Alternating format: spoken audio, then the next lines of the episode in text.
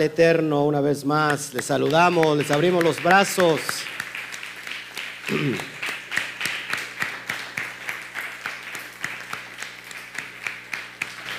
Gloria a Hashem. Bueno, es un gusto tenerlo hoy con ustedes. Les saluda el pastor Oscar Jiménez Glés. Eh, por favor, eh, mi esposita, hay indicaciones que le di. A veces los, los banners ahí medio, salen medio raros, así como mi voz está saliendo hoy. Entonces este, hay que ponernos ahí listos. Eh, es un gusto tenerlo aquí, Cami, Quejilá Mundial, a todas las naciones. Les damos un fuerte abrazo, un, un fuerte aplauso y un Shabbat Shalom a la cuenta de 3, 1, 2, 3. Shabbat Shalom.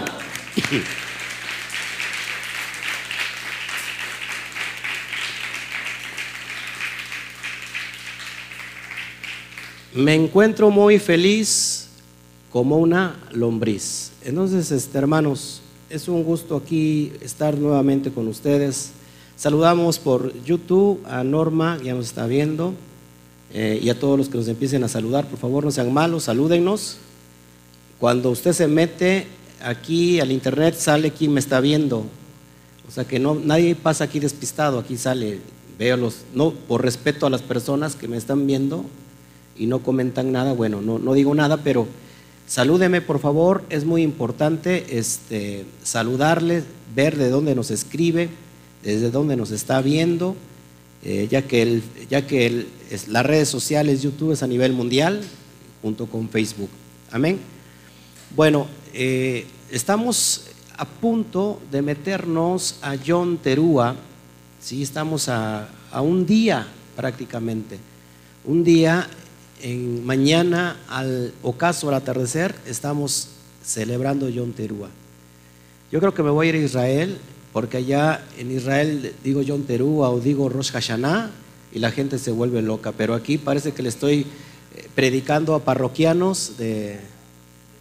Estamos rumbo a John Terúa, mañana estamos celebrando entre, el atardecer, estamos ya dándole la bienvenida a John Terúa. Híjole.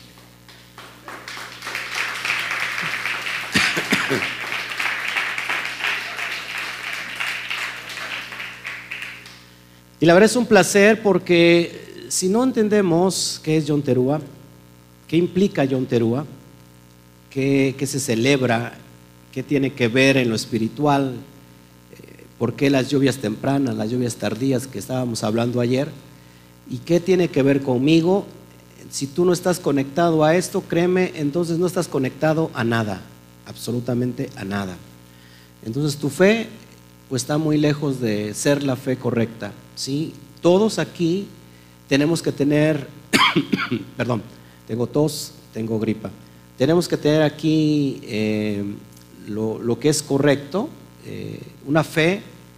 Una fe no implica solamente con el creer. ¿Estamos, de acuerdo? Mucha gente dice, tengo fe. Yo tengo fe que algún día voy a ser salvo tengo fe que si muero voy a resucitar. Yo tengo fe, no estudio nada, no sé nada, absolutamente nada, pero yo tengo fe. Eso es algo que no es correcto, es una fe incierta. La fe produce obras. La fe produce obras. ¿Todos aquí? Porque fe es la palabra emuná. Emuná en hebreo no solamente tiene que ver con creer, sino tiene que ir más allá. Fe, emuná significa fidelidad certeza, confianza, obediencia. ¿Obediencia a qué? A lo que está escrito. muchas personas que nos pueden ver podrán decir, tenemos mucha fe, mucha fe, pero si tú no estás obedeciendo nada, pues no, no tienes fe. Dice Jacob, dice Santiago, ¿podrá tu fe salvarte si no tiene obras?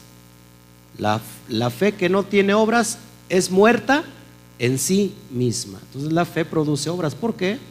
Pues porque la fe, cuando tú obedeces, produces obediencia, estás obedeciendo lo que está escrito y entonces tu fe es contada como justicia. Amén. También dice, dice, dice Santiago que los demonios creen y tiemblan. O sea que no solamente es cuestión de creer, sino es obedecer. También dice Rab Shaul que la fe proviene solamente del creer y creer y declarar yo creo, yo creo, y esa es mi fe. Eso es lo que dice Pablo. Pablo dice que la fe proviene del oír. Y el oír por medio de, ¿de qué? De los mensajes emotivos, de los mensajes de prosperidad. ¿De, qué, de, qué, ¿De dónde proviene la fe? Del oír por medio de qué? La palabra del Eterno.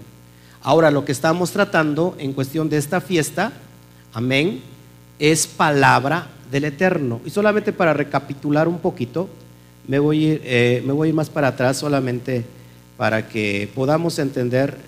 Ahí Juanito me vas, no me va, me va, a ver el, nada más el texto que quiero, que quiero traer y te lo voy a mostrar para que podamos entender qué es lo que estamos haciendo hoy. Ayer traté el, la fiesta, la introducción y vimos eh, a grosso modo qué es eh, las lluvias tempranas y las lluvias tardías. ¿Todos aquí?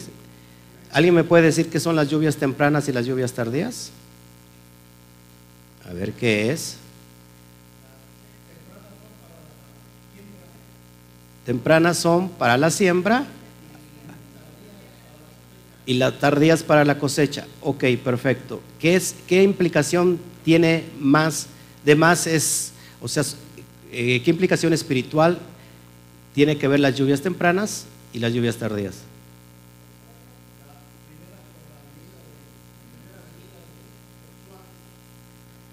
La primera es con las primeras lluvias,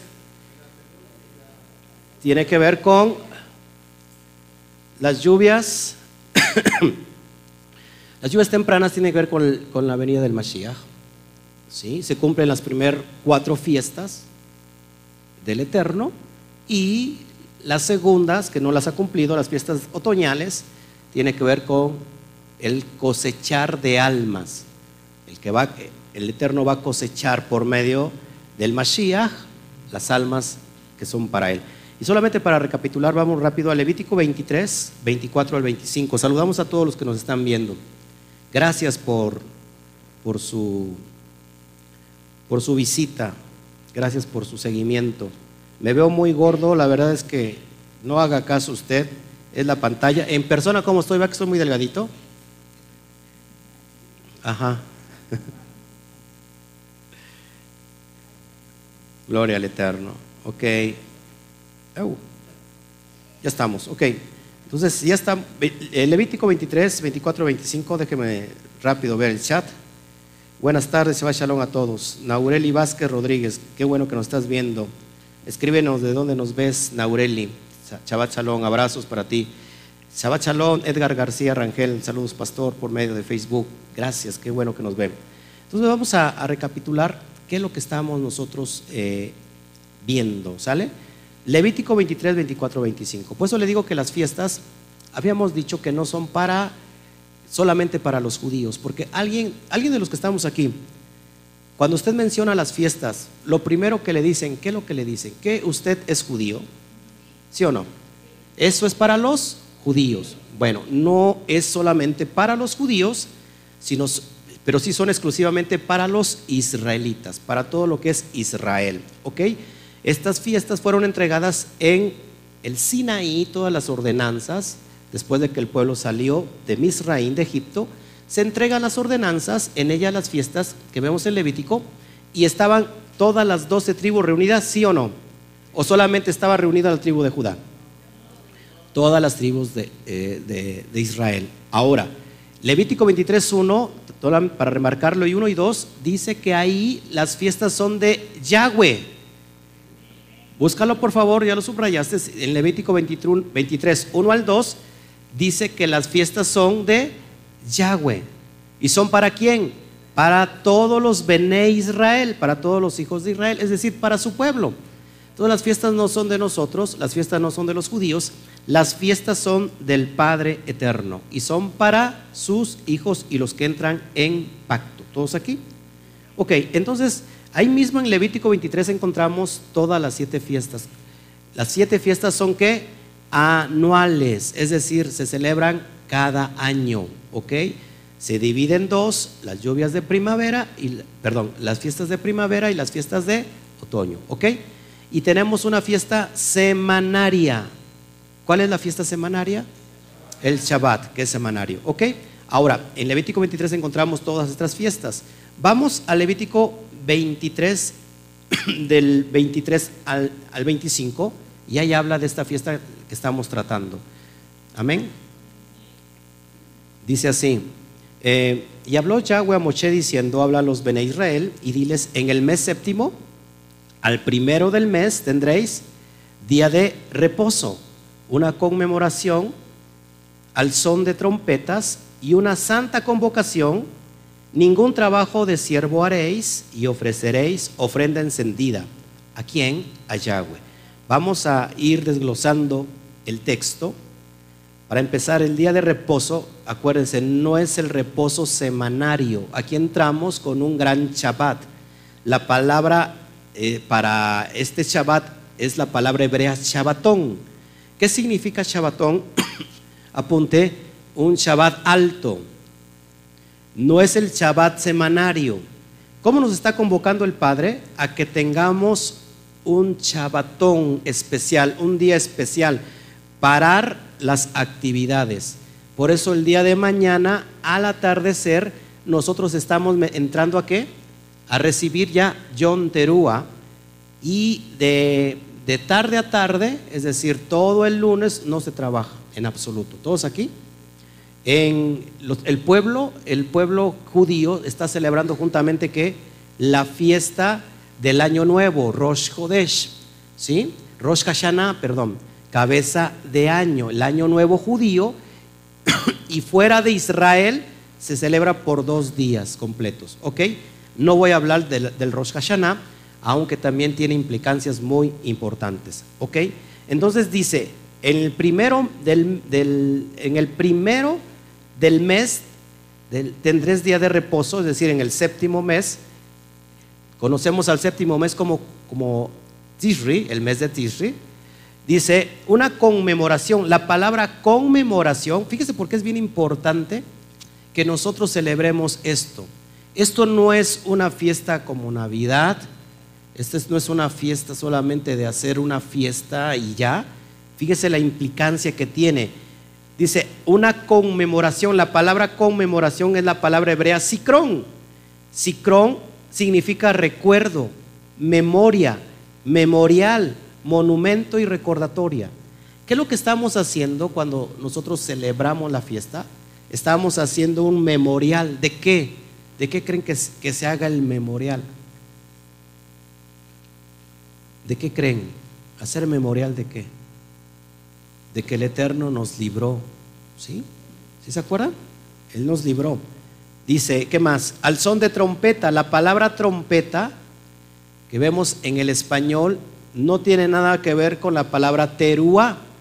Terúa no significa trompeta, significa, significa clamor, aclamación de alegría, grito de batalla, toque de alarma. Mm, están dormidos estos tipos significa clamor. Así dicen, así hacen cuando dice clamor, significa clamor. Memoria, memorial, perdón, aclamación de alegría. Grito de batalla. Así grita cuando está en batalla. Los demonios se ríen de usted, así, así gritan cuando están en batalla. Uy, qué miedo, ¿no? Ay, qué miedo me dan. Uy, qué mello. Fíjense otra vez, terúas no, tiene que ver con trompeta, significa clamor, aclamación de alegría, grito de batalla, toque de trompeta de alarma, es decir, un trompetazo que despierta, un gran ruido, un gran estruendo. No, le hace falta conectarse usted aquí. Imagínate lo que se escuchó en el Sinaí. Dice que la voz del Eterno se escuchaba como un gran estruendo. Y dice Juan en Apocalipsis escuchó una voz como estruendo de muchas aguas. Eso es teruá, un gran ruido. La palabra teruá también implica la palabra hebrea rúa. No rúa, ¿eh? no, rúa de espíritu, sino rúa. Y rúa tiene que ver con hacer ruido, con gritar, con aullar, con cantar. Amén. Entonces terúa es el día del clamor, el día del grito, el día de, la aclamación. Eso significa terúa. ¿Ok? Entonces sigamos adelante. ¿Qué pasó? ¿Se acabó ahí? Se calentó. Ok. Seguimos. Nos puede estar viendo ahí por, por internet. Dejemos que se, que se enfríe. ¿Ok? Nos trajeron sus lentes. Perfecto. Entonces, hermanos, fíjense la implicancia que tiene que ver, una vez más, entonces, al son de trompetas, es decir, al son de la aclamación, al son del de grito de batalla, al son del toque de alarma, al son de un gran ruido, hermanos, ¿sí? Y una santa convocación. El Padre dice una santa convocación y significa, santa convocación significa Mikra Kodesh. Mikra Kodesh y Mikra, su raíz es Kara. Kara, en el sentido de llamar o leer. Es decir, Él nos está llamando para que podamos nosotros que estar juntos en una asamblea sagrada. Él nos, él nos está convocando, no te está convocando el hombre, no te está convocando ninguna denominación, no te está convocando ninguna religión, te está convocando quién? El propio Hashem. ¿Sí? Él quiere que, que nos reunamos, tengamos una santa convocación. Versículo 25, él lo puedes seguir, en, aunque no está en pantalla, ya está en pantalla, lo puedes seguir ahí en tu, en tu, en tu en tu Torah. Eh, versículo 25, ningún trabajo de siervo haréis y ofreceréis ofrenda encendida. La palabra ofrenda encendida es lo que tú estás viendo en pantalla que tiene que ver con Kara y Shem. Kara y Shem, ¿qué significa Kara y Shem? Acercarse a la presencia de Yahweh. Él quiere que nos acerquemos a Él en este día. Escuche, ahorita lo vamos a entender el por qué. Si terúa tiene que ver con grito, con aclamación, con, este, eh, un gran ruido, un gran estruendo, habrá, tiene que haber dos gritos. Algunos gritarán de alegría. ¿Por qué algunos gritarán en de alegría en John Terúa? ¿Por qué creen? Por la venida del Mashiach. Es el regreso del amado. El novio viene por quién? Por la calá, ¿sí? Por la novia. Ahora, entonces, el otro ruido, el otro grito de terror, de zozobra, ¿por qué sería entonces el otro grito? ¿Por qué sería? Si uno es de alegría porque viene el amado, ¿por qué el otro sería el grito de, temor, de horror? Porque viene por el juicio. Amén. Entonces es necesario que nosotros entendamos todo esto. Amén. Vamos, seguimos adelante, por favor. Seguimos avanzando. Y esto ya lo habíamos visto, el toque, tenemos que tener una memoria. Explicamos ayer lo del, lo del carnero, ¿se acuerdan? Que Isaac, la atadura de Isaac, ¿a qué edad Isaac? Cuando, cuando eh, Abraham llevó a Isaac al sacrificio, el, el padre puso, ¿qué? Un, un carnero, puso eh, un sustituto, y tú y yo representábamos a ese Isaac. Isaac tenía que morir, pero hubo un sustituto. Por eso, lo que tú ves ahí en pantalla es un carnero que se, que se, que se queda trabado en la zarza. Por eso en John Terúa se toca el chofar, que es el, lo que tú estás viendo. El chofar no es otra cosa que qué? Que un cuerno de carnero que se toca y suena como una alarma. Y lo hacemos en memoria de que de agradecimiento porque tú y yo teníamos que morir. Amén. Todos aquí. Entonces, por eso se toca el chofar y por eso se le conoce como fiesta de las trompetas en el medio cristiano, pero no tiene que ver nada con trompetas, sino tiene que ver con clamor. Amén. Bueno, eso ya lo expliqué ayer y vamos a ver el, el significado que tiene que ver John Terúa. Voy a salir tantito. Y aquí ahora sí me quedé, en esta parte. ¿Sale amén? Yo quiero que prestes mucha atención a todo esto, por favor. Voy a ver el chat. Ok. Entonces, Vamos a ver entonces la palabra teruá. Teruá, ahí pongo una niña ahí como que está gritando, porque es lo que significa teruá. Y vamos a ver es como eh, el significado como voz de estruendo. ¿Qué tiene que ver la voz de estruendo con teruá? Amén. Vamos para allá entonces. espero a, que, a, que, Juan, ¿ya, está, ¿ya lo pusiste? Ok. Entonces vamos a ver qué significa teruá como voz de estruendo. Apocalipsis 1.10 y, Apocalipsis 1.15. Fíjate cómo es, e, es la palabra hermosa.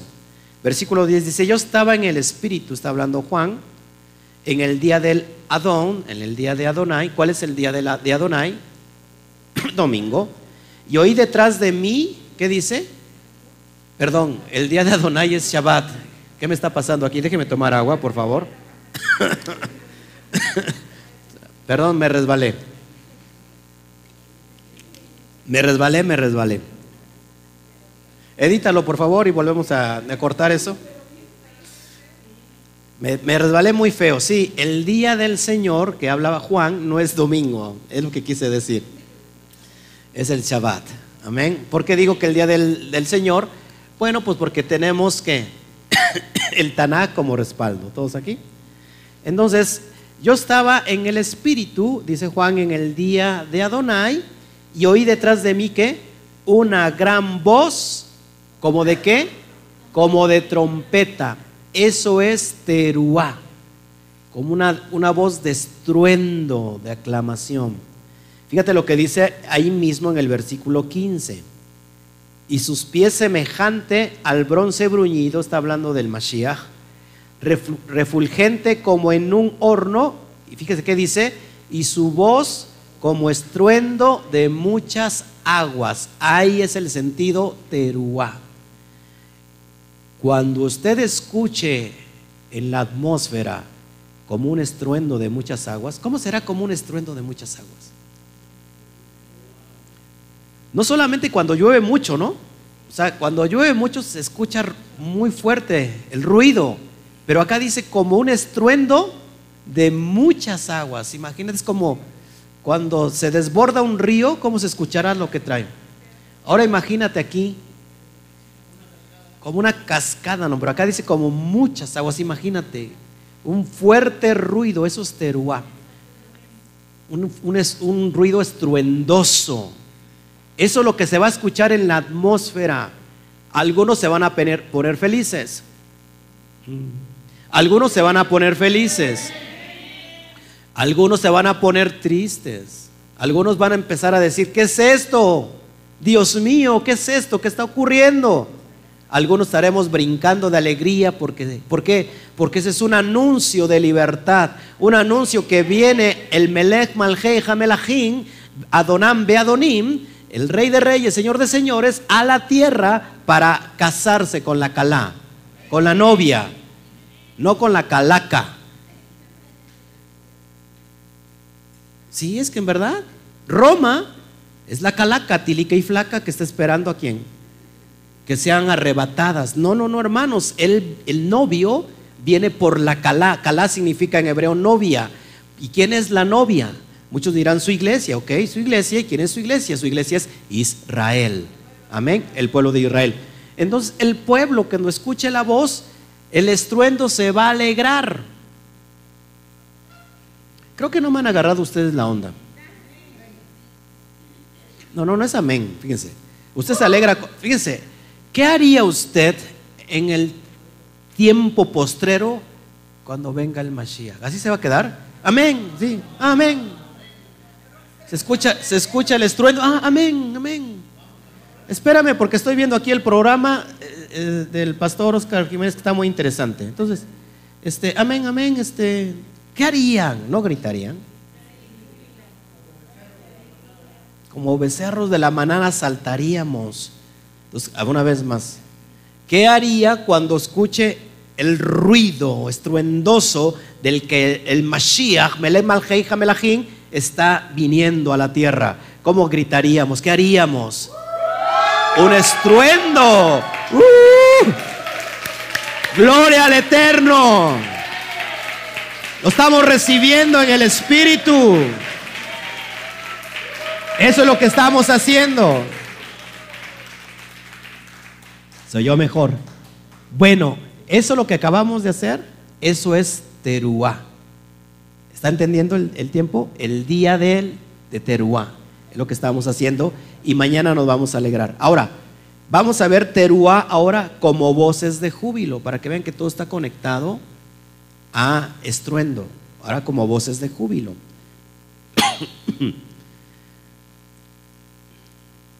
Vamos a Teruá como voces de júbilo. Esto marca la era mesiánica.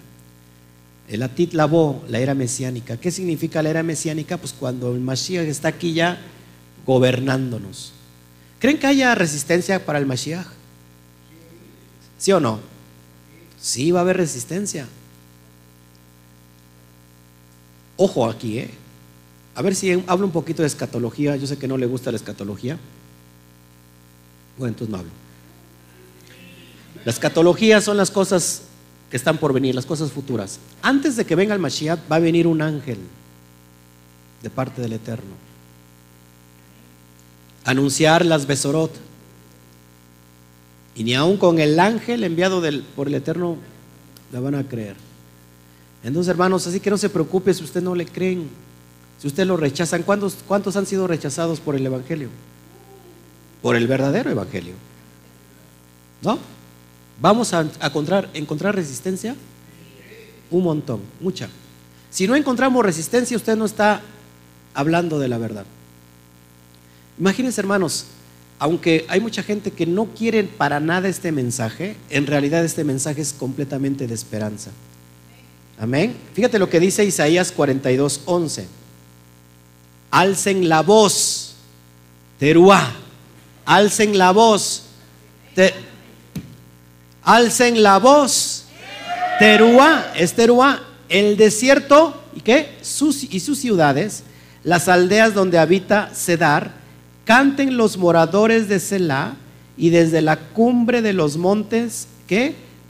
den voces de júbilo. Esa es la palabra teruá. el John Terúa tiene que ver con voces de júbilo, es decir, nos estamos que gozando de lo que ha de acontecer. Amén, hermanos. Por eso es que tienes que celebrar estas fiestas. Sigo adelante, Isaías 44, 23. Cantad lores, oh cielos, y no es el famoso oh cielos, sino cantad lores, o cielos, porque Yahweh lo hizo, gritad, ¿con qué? Con júbilo, es esterúa, profundidades de la tierra, prorrumpid montes, ¿en, ¿en qué? En alabanza, bosque y todo árbol que en él está, porque Yahweh redimió a Jacob y en Israel será glorificado. Estoy hablando de ustedes, mis hermanos, estoy hablando de mí redimió a quién? A Jacob. ¿Quién es Jacob? Es Israel. Somos nosotros, hermanos. Entonces, eso tiene que ver con Terúa. Amén. Seguimos adelante. Jeremías 31.7. Entonces va entendiendo por qué se relaciona la fiesta de John Terúa y la, la relacionan con fiesta de las trompetas. Es por el, por el, lo que tiene que ver con los las voces de júbilo. Jeremías 31:7, porque así ha dicho Yahweh, regocijaos en quién? En Jacob con alegría y dad voces de qué? Dad voces de júbilo a la cabeza de naciones, haced oír, alabad y decid, oh Yahweh, salva a tu pueblo, el remanente de Israel. ¿Quién es el remanente de Israel? Hijos de del Eterno, de veras. Nada más porque estamos en vivo. Ay, Padre, ¿no, nos podrías, ¿no me podrías enviar a otro remanente, por favor? El remanente es las, tribus perdidas entre las naciones. ¿Cuándo viene John Terúa? ¿Cuándo viene? Apúntelo, eso no lo traigo. Romanos 11, vamos para allá. Impresionante. Cuando conectamos la palabra profética, la palabra escrita nos da qué? Nos da vida. Vamos a Romanos. ¿Cuándo se va a escuchar este grito? Vamos a Romanos 11, déjeme encontrar Romanos. Romanos 11, 25, por favor. Y ahí en Romanos 11 tienes, dice así, la restauración de Israel. Ahí está hablando de ustedes gentiles.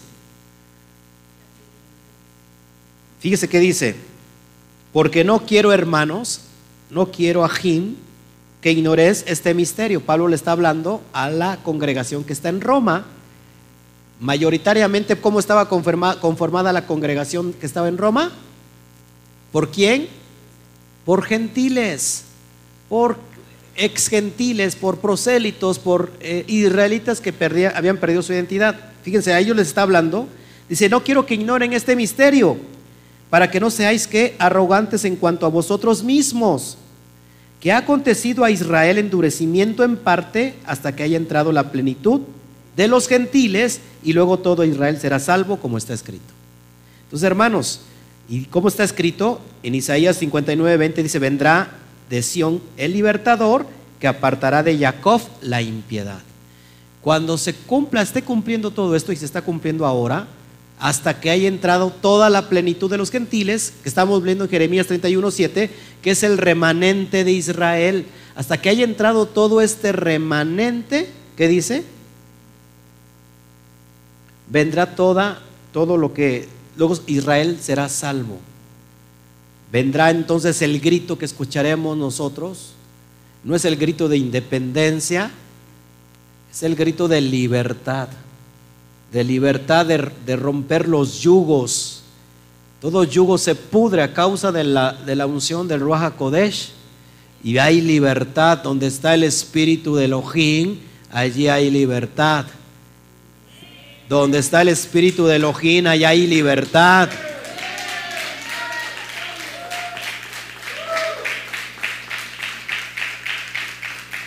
Si no, pregúntale al Mashiach o no pregúntale a aquel que resucitó de los muertos. Estaba muerto cuatro días, Edía, Lázaro.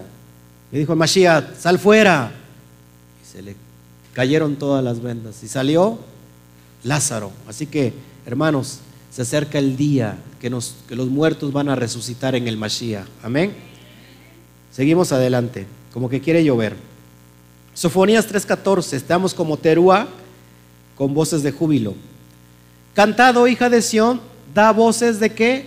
De júbilo, oh Israel, gózate y regocíjate de todo corazón, hija de Jerusalén. Es un, es, eh, Sofonía está hablando de una profecía que se tiene que cumplir. Todo Israel será salvo, regocíjate, hija de Sión, ¿qué será? ¿Qué es que tiene que ver Sión? ¿Qué significa Sión? Bueno, Israel. Regocíjense, den voces de júbilo y gócense de todo corazón. ¿Por qué? Porque viene el tiempo. Viene el tiempo de la restauración de todas las cosas. Amén. Seguimos adelante. Entonces, la primer venida de Yeshua está asociada con un grito en Zacarías 9:9. Viene el Mashiach y viene asociado con un grito. Y vamos a, a Zacarías 9:9 y dice, alégrate mucho, hija de Sión, da voces de júbilo, hija de Jerusalén, he aquí tu rey vendrá a ti, sádic, justo y salvador, humilde y cabalgando sobre un asno, sobre un pollino, hijo de asna. Eso ya se cumplió en el primer siglo. Amén. Él entró montado en un burrito. El burro significa a las diez tribus perdidas de la casa de Israel. O sea que el burro significa que estamos ahí reflejados tú y yo. Voltea a ver al de junto.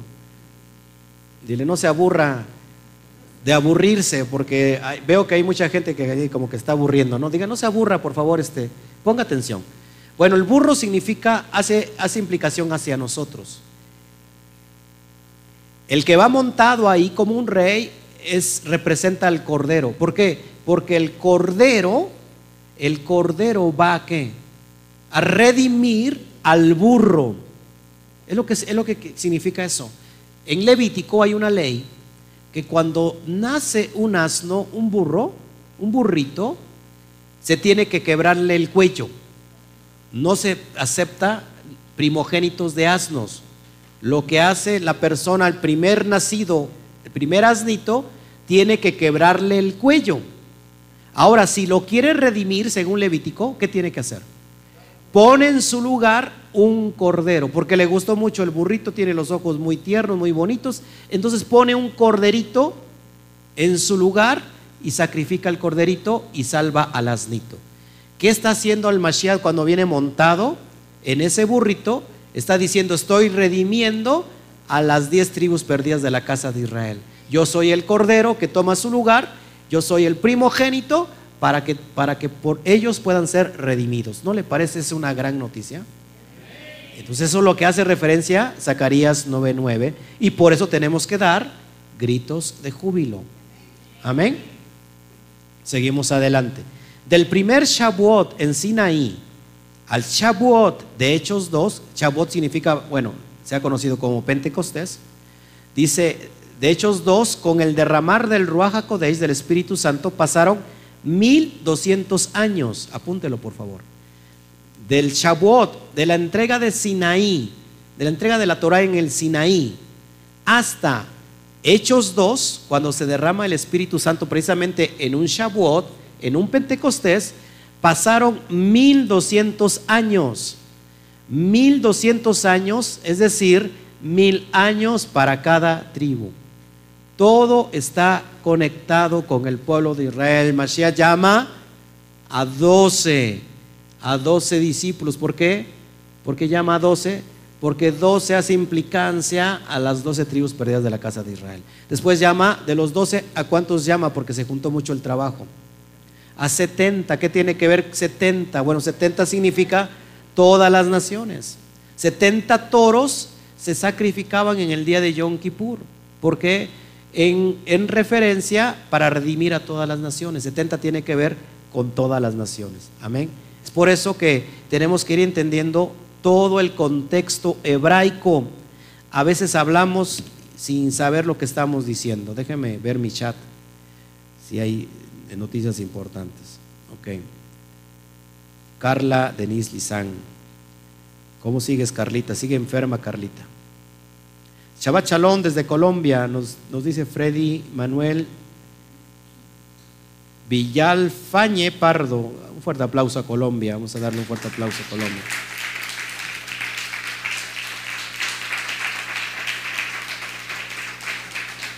Bueno, estamos aprendiendo, hermanos. Seguimos con la enseñanza. ¿De dónde sacábamos todo este bagaje antes? Es más, ¿cuántos de aquí, cuando veníamos del cristianismo, cuántos de aquí podíamos entender qué significaba Pentecostés? Pentecostés porque eran 50 días. Ya, eso es todo. Pero no entendíamos la profundidad. En realidad nunca celebramos ninguna fiesta en el cristianismo, ninguna. Es más, los pentecostales, los que se llaman pentecostales, nunca celebran Pentecostés. Para ¿Por qué se ponen pentecostales? Con mucho respeto, yo vengo de ahí. Pentecostales significa por el derramar del Espíritu Santo. Fueron llenos del Espíritu Santo y todos son como que danzar, cantar, alabar, los dones, por eso se ponen pentecostales. Pero en realidad no tiene nada que ver con eso. Pentecostales es tomado de la fiesta de Shavuot, la fiesta de las semanas. Amén. Bueno, seguimos adelante. Entonces, lo que pasó en ese día en Sinaí es que baja la presencia del Eterno y dice la tradición judía que todos los que estaban ahí se le empezaron a aparecer en la cabeza flamas de fuego, como lenguas de fuego lo que hace referencia a Hechos 2. Se le aparecieron lenguas de fuego, ¿sí? Y hablaron en qué? En diversos idiomas, lenguas, dando qué? levantando acciones de gracias. lo mismo que pasó en Sinaí. Impresionante. Entonces encontramos un periodo de 10 días entre la fiesta de Yom Teruah y la fiesta de Yom Kippur. Apúntelo, por favor. Sí, ya, ya le está limpiando ahí porque salía muy borroso. Gracias, hijo. Entonces, fíjense, es muy importante. 10 días impresionantes. ¿Cuántos aquí están preocupados por sus familias que están aún lejos de las gloria al Eterno? Ahora, el mundo va a tener todavía 10 días. 10 días, porque de Yom Teruah a Yom Kippur son 10 días claves donde tienen que hacer teshuva, arrepentimiento. Todavía hasta con eso. Como algunos dicen, pues me había esperado yo esos 10 días, no que estoy aquí. Ojo, pero no significa, el, Eterno tiene propósito para contigo, porque algunos dirán, ¿para qué vine? Me hubiera esperado esos 10 días y ya. No, no, no, porque entonces ya no era para ti. Es para los que no saben. ¿Cómo se van a dar cuenta? Van a ver señales en los cielos. Van a ver cosas tremendas. Se van a soltar todas las pestes, todas las, las ¿cómo se llama? Lo que habla Apocalipsis, los demonios. Todas las potestades. Y la gente va a tener 10 días para arrepentirse, para llegar a Yom Kippur, el día de la expiación. Son 10 días. Tradicionalmente, Israel ha tomado este periodo como tiempo de reflexión de los pecados cometidos como nación.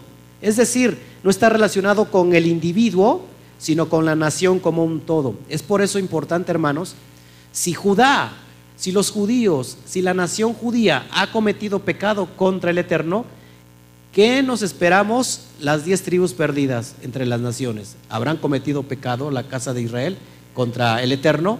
Mucho. Es por eso que nosotros no podemos llegar a Yom Terúa con un corazón amargado, lleno de rencor, de odio. Es por eso es importante que el Eterno nos tenga que tener ahora en casa con un corazón en unidad. Porque celebrar esa fiesta con división, eso es hipocresía. Y eso es maldición. Entonces el Eterno es muy bueno y Él pone todo en contexto. Lo toma el control y dice, no quiero que, reciban así Yom Teruah, porque viene Yom Kippur y es un día especial. ¿Qué se hace en ese día? Se presenta uno delante del Eterno sin nada de joyas, eh, las mujeres limpias, sin maquillaje, sin joyas, sin nada, solamente nos presentamos, no nos podemos presentar desnudos, Él nos desnuda, lógico, pero por eso venimos todo de blanco, entregándole toda nuestra vida. Padre, escudriña mi vida. Estoy delante de ti. Escudriña. ¿eh? Es el día del ayuno. Ayunamos 25 horas seguidas. Amén. Es impresionante. Seguimos adelante. Por eso es muy importante lo que nos estemos, nos estemos preparando. Bueno, entramos a Yom Kippur como ahora es para Israel. La ira venidera no es para la humanidad. Sin embargo, la humanidad no quiere los asuntos del Padre, no quiere la ley, no quiere la Torah, no quiere los pactos, no quiere las promesas. Pero no es para ellos. ¿De qué nos va a librar el Eterno?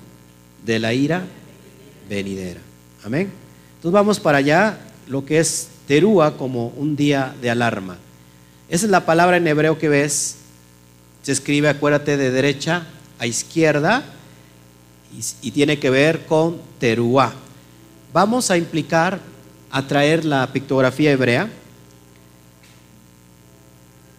Bueno, teruá significa, una vez más, júbilo, alarma, gritos, clamor, aclamación de gozo, un grito de guerra, estruendo de trompetas.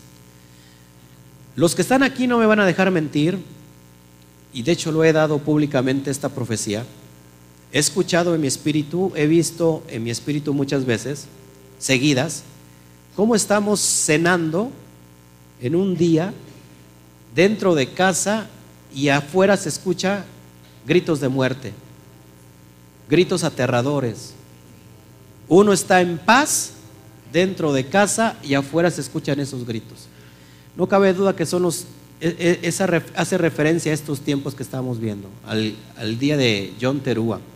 Vamos a ver entonces la implicancia traemos eh, la letra Taf, la letra Rey, desde antes inclusive del alefato hebreo moderno. Vamos a ver entonces qué significan todas estas letras, por favor.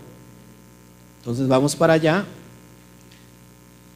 Tenemos la letra primera Taf, que tiene que ver con marca, con señal, con, como una cruz. Amén.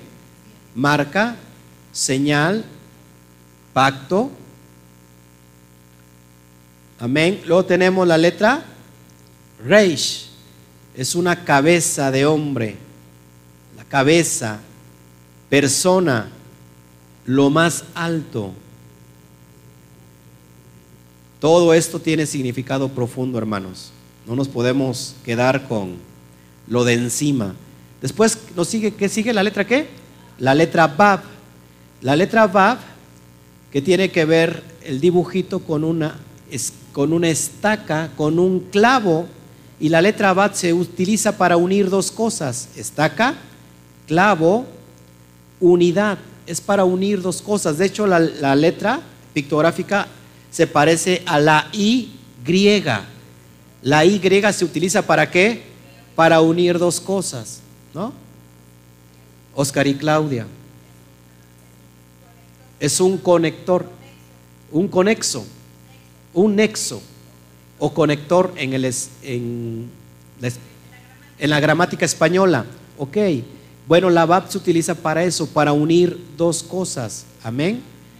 La letra Ajin, ¿qué, le, qué, ve en la letra Ajin? ¿Qué se parece ese dibujito?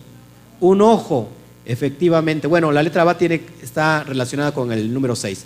Exactamente, la letra Ajin tiene que ver con un ojo, un ojo. Tiene que ver con la visión. Amén. Tiene que ver con el número 70. De hecho, tiene el valor numérico de 70, porque la letra Ayin 70, 70 naciones. ¿Cuántos, cuántos componentes tenía el Sanedrín? 70 componentes más el Cohen Gadol. ¿Cuántos ancianos eran? 70 ancianos, según eh, la ley. Habla de 70 almas también, 70 discípulos y 70 semanas de Daniel.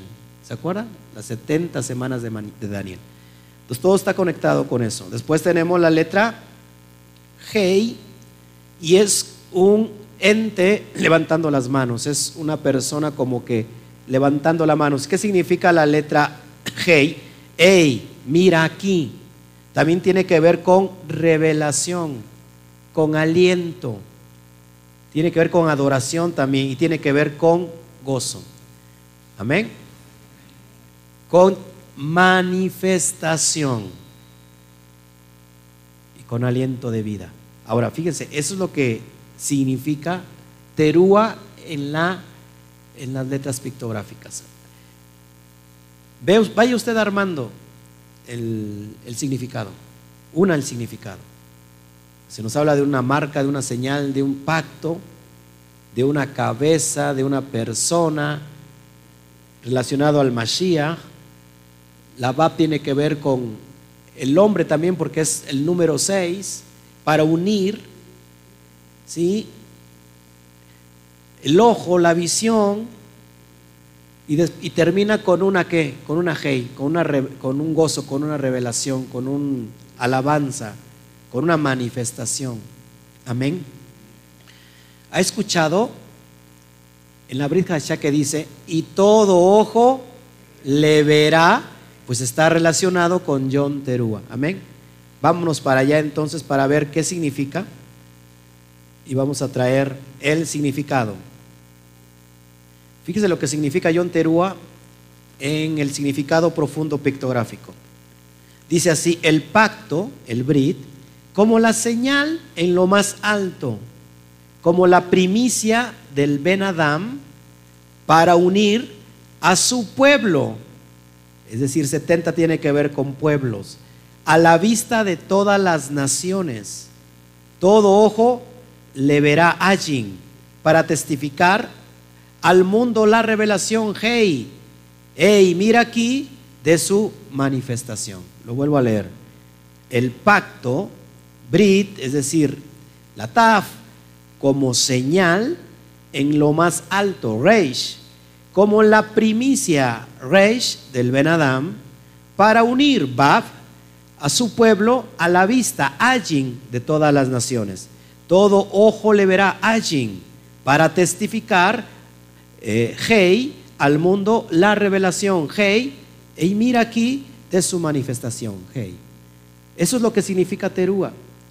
Va a llegar el momento que el Padre va a unir, va a dar el pacto como señal en, en lo más alto, en la primicia que tuvimos en el Mashiach, para unir a quién? A todo su pueblo. ¿Quién es todo su pueblo? Israel, a la vista de qué? De todo el mundo, de todas las naciones. Dice que todo ojo le. ¿Para qué? ¿Para qué es esto? ¿Cuál es el propósito? Para testificar al mundo la revelación de su manifestación de que tenemos un Elohim que está vivo, que tenemos el Elohim de Elohim, es decir, Dios de dioses. ¿No? no nos andamos por las ramas, que hay, los romanos tienen muchos dioses, los griegos tienen muchos dioses, nosotros solamente tenemos un solo Elohim. Esma Israel, Yahweh Eloheinu, Yahweh Echad. Un solo Elohim, un solo Yahweh. Amén. Él va a enviar a su hijo. Imagínate que él va a justificar. ¿Cuántas personas, las personas que han sido perseguidas, criticadas, él les va a poner delante de todas las naciones, de todos los que se burlaron de usted? y lo va a levantar y lo va a exaltar. Este es, este es parte del pueblo mío. Amén. Bueno, seguimos. Usted lo puede bajar más al ratito en, vivo. Estamos transmitiendo en vivo. Lo puede usted al rato regresar y ver. Entonces vamos a ver, vamos a, centrarnos en la letra Ajin. La letra Ajin, lo que usted ve es la letra Ajin, donde dice todo ojo le verá. Y vamos a ver estas citas que hablan específicamente en referencia al teruá, al todo ojo le verá cuando Él regrese.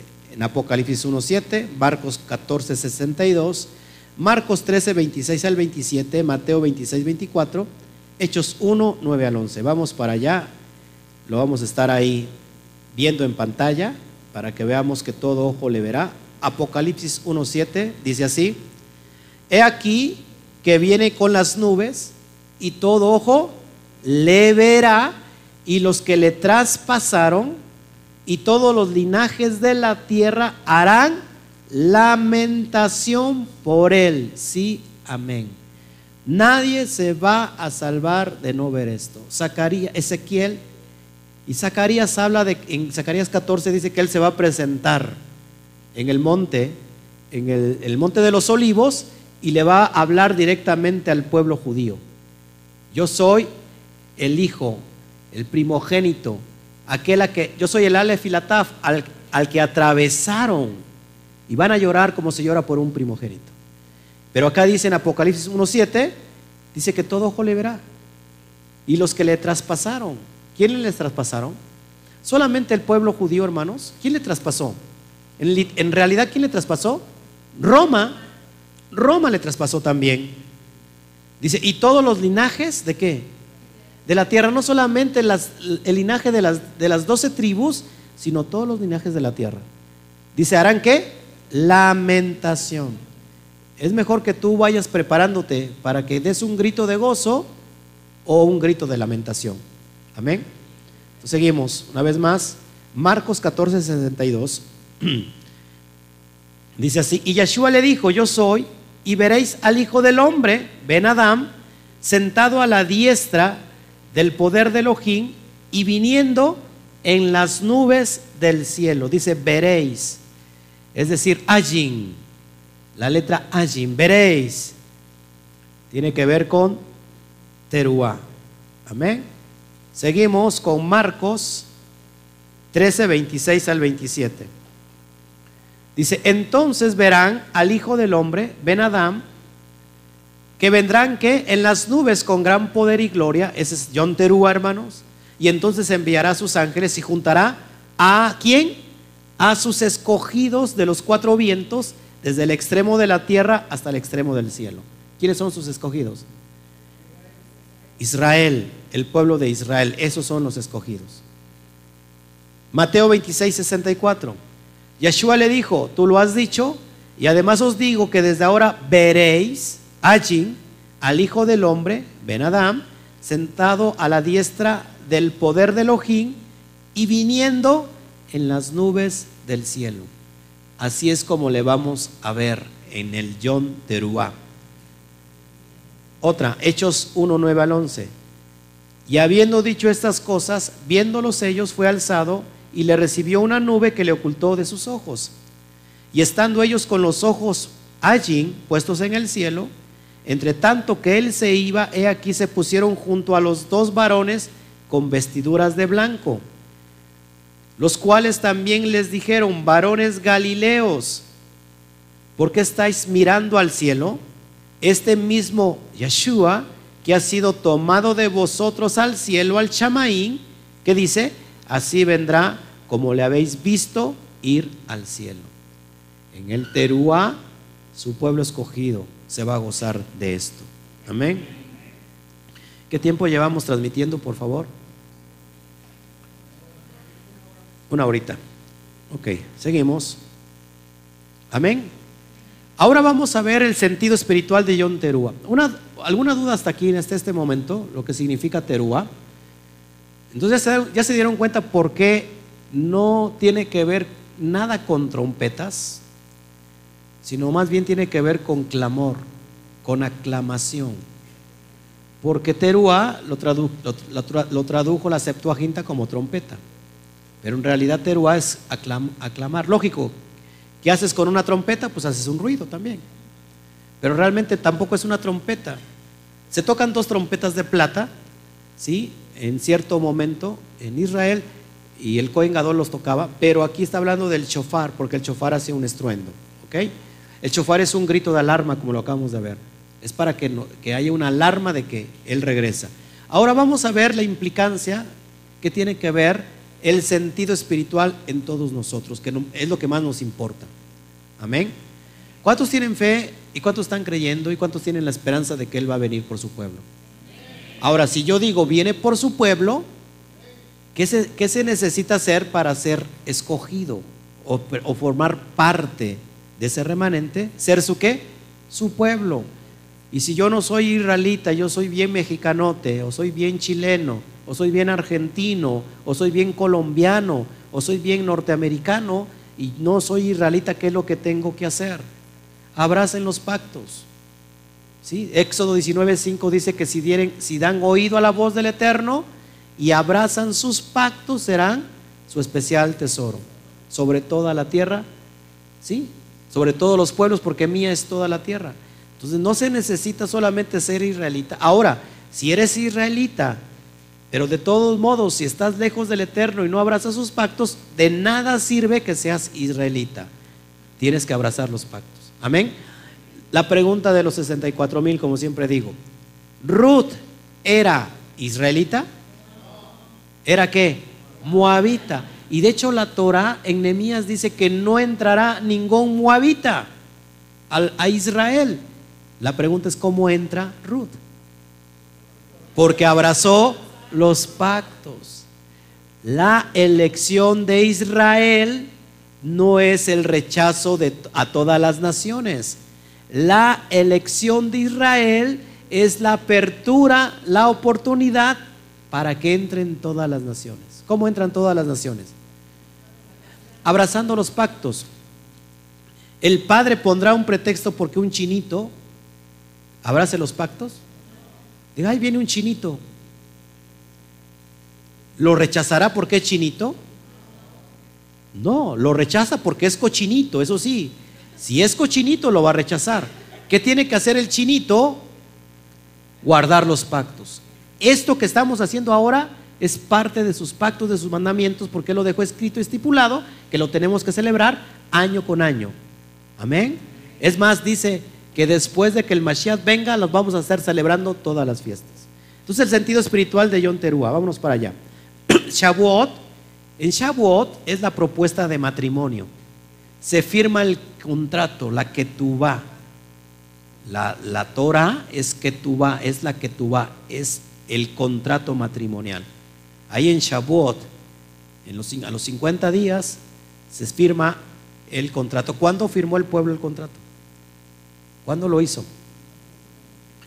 Todavía no, es, no recibía toda la ley y dijeron, sí, lo haremos. Ya firmaron el contrato. Moshe rompe las tablas por un celo santo. Así Mashiach tuvo que ser quebrantado. Fíjense, cuando ve Moshe que el pueblo se estaba que se desenfrenó, se, corrompió y levantó el becerro de oro que hizo Moshe, quiebra las tablas. Así Mashiach tuvo que ser quebrado también. ¿No le parece impresionante? John Terúa tiene que ver con la boda con el Mashiach. La boda con el Mashiach. Yahweh, del, trajo del costado de Adán a su mujer, a Jagua o a Java, en Génesis 2.21. Asimismo, fíjate, vamos a leerlo. Génesis 2.21 dice: Entonces Yahweh Elohim hizo caer en un sueño profundo sobre Adán, y mientras éste dormía, tomó una de sus costillas y cerró la carne en su lugar. Entonces Yahweh trajo del costado de Adán a su mujer Java. Del Mashiach, en ese madero, extrae de su costado también a la que es su novia, su calá, su pueblo. ¿No le parece impresionante? Vamos a leerlo, fíjate. Yeshua fue traspasado para crear también a la novia, que es la quejilá, que es la calá, que es el cajal, que es la congregación, que es la iglesia. Dice Juan 19, 34 que salió agua y sangre de su costado. ¿Qué hace, qué hace referencia al agua? La Torah. La Torah hace referencia al agua. ¿Con qué nos va a limpiar según Jeremías? Con el agua, con la Torah nos va a lavar. ¿Y la sangre a qué hace referencia? Al pacto, ¿sí? Que se rociaba en Yom Kippur, sangre. ¿Sí? Porque sin derramamiento de sangre, no hay que. No se puede perdonar pecados, no hay remisión de pecados. Amén. Entonces así también en el mismo costado, a ver, a ver si me están entendiendo, porque creo que no me están entendiendo aquí. El primer Adán, el padre del primer Adán, extrae de su costilla a Java o a Eva, a su mujer. Ahora, ¿cuál es el si el primer Adán es Adán, cuál es el postrer Adán? Yeshua. Yeshua también es traspasado para sacar, crear a su novia. Amén. Hace referencia a eso. Es impresionante. Adán, ¿qué significa Adán? ¿Cómo que mi vecino que vive ahí junto a mi casa? Por favor. Adam significa ser humano. El Mashiach es ser humano. No es Dios ni semidios. Es un hombre que tuvo que cumplir el rol profético y después exaltado a lo sumo. Y se le da un hombre que es sobre todo un hombre, Yudkei Batkei. ¿Sí? ¿Todos aquí? Él se presenta con esa marca en el milenio. Él va a venir con esa marca en el milenio. Lo vemos también en Zacarías 12:10, lo que les había dicho hace un ratito. Y derramaré sobre la casa de David, que es la casa de David. El pueblo de Judá. Y sobre los moradores de Jerusalén, espíritu de gracia y de oración, y mirarán a mí, otra vez, mirarán a mí el ajin, la ajin, la letra ajin, a quien que traspasaron y llorarán como se llora por un hijo unigénito, afligiéndose por él, como quien se aflige por el primogénito. Esa es la marca que trae en el milenio. La muerte y resurrección fue para crear a la novia estamos nosotros ahí dispuestos proféticamente en ello. De ella sale, ella salió de su costado. Amén. Dice Efesios 5, 31 al 32. Por esto dejará el hombre a su padre y a su madre y se unirá a su mujer junto con sus suegros y sus suegras.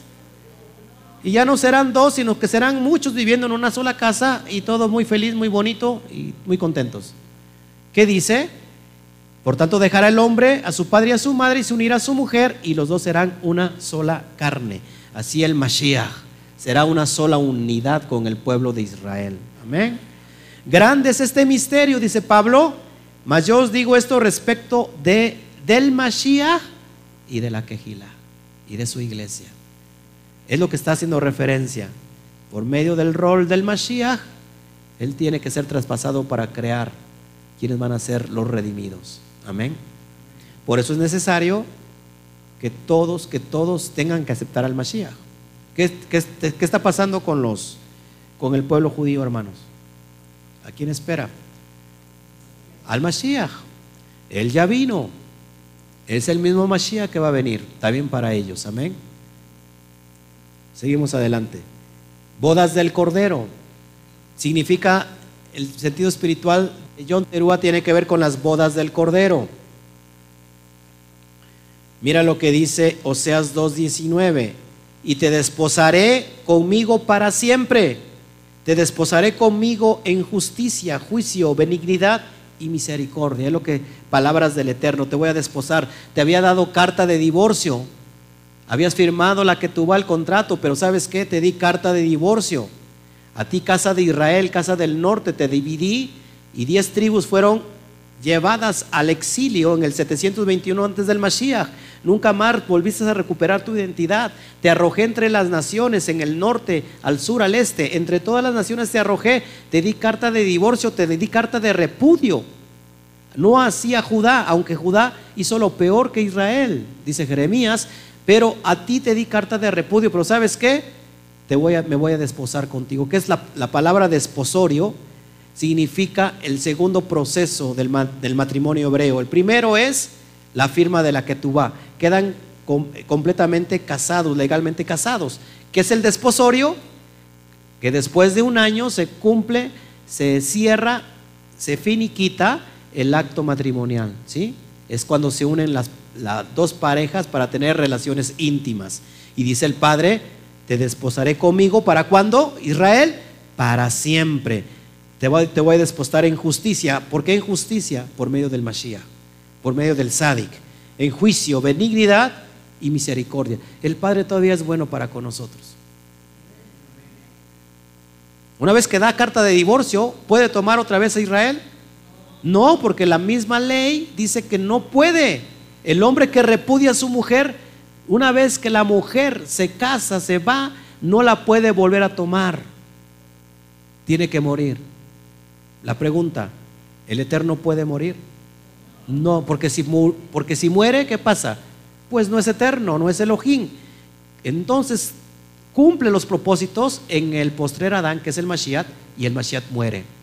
Proféticamente muere para que ahora sí la pueda volver a tomar para sí ¿Por medio de quién? Del Mashiach. Todo es una analogía, hermanos. A veces nos hacemos bolas. Cuando el Mashiach, eh, perdón, cuando el Padre está diciendo, me voy a casar contigo, voy a, finalizar el, contrato matrimonial contigo, creemos que, el Eterno es un, hombre que se va a casar. Para empezar, cuando dice, me voy a casar contigo y toma a Israel como novia, ¿es una mujer en realidad? ¿O es una analogía de que Israel es una novia, una nación. Ahora, él dice que se va a casar, lógico, todo es una simbología, va a entrar en pacto. Lo que está diciendo, voy a entrar en pacto contigo. Pero no es un hombre que se va a casar con una mujer. No sé si me explico. Por eso entonces viene el Mashiach como hombre, ¿verdad? Para justificar a, ese pueblo, a esa nación que se perdió. ¿Todos aquí? Condiciones para el matrimonio. ¿Cuántos se quieren casar hasta aquí? ¿Se cuenta? Ya vimos que John Teruá significa boda, significa casorio, desposorio. Si tú eres el pueblo de Israel, puedes casarte con él. Pero hay condiciones para casarte. ¿Cuáles son estas condiciones? ¿Quieres ver cuáles son las condiciones? Si es que te quieres casar, adelante. Número uno, tener la ciudadanía de Israel. ¿Por linaje o por elección? Si tú dices, yo soy más mexicano que el Chile, me apellido Pérez. ¿Cuántos de aquí, de aquí se apellidan Pérez? Pérez.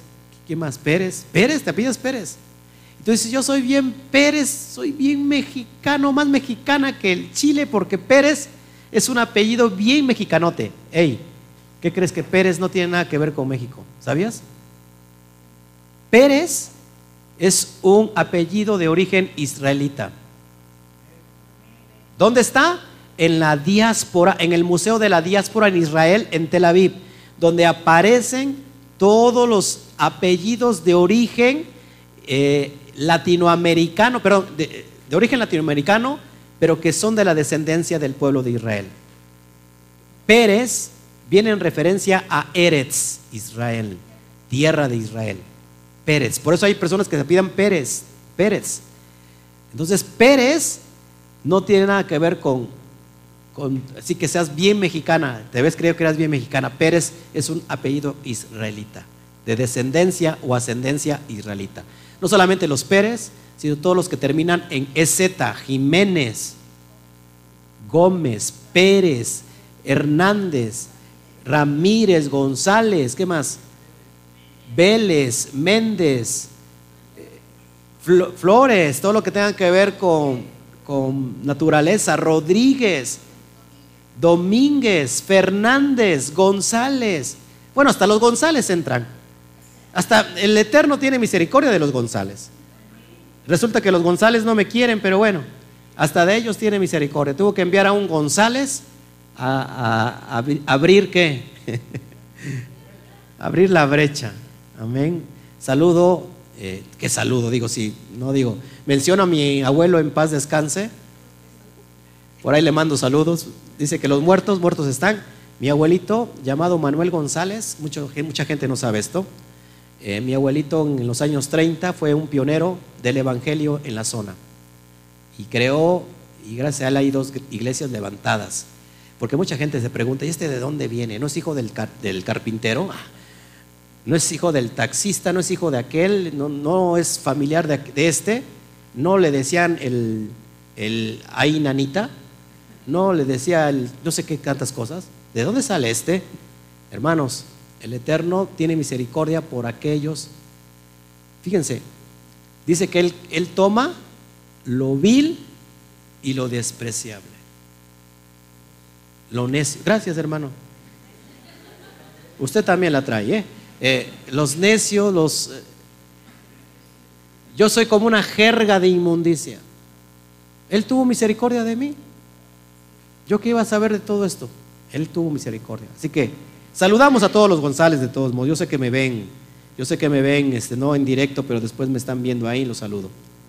No tengo nada contra ustedes, que al contrario, que me, da gusto apellidarme González.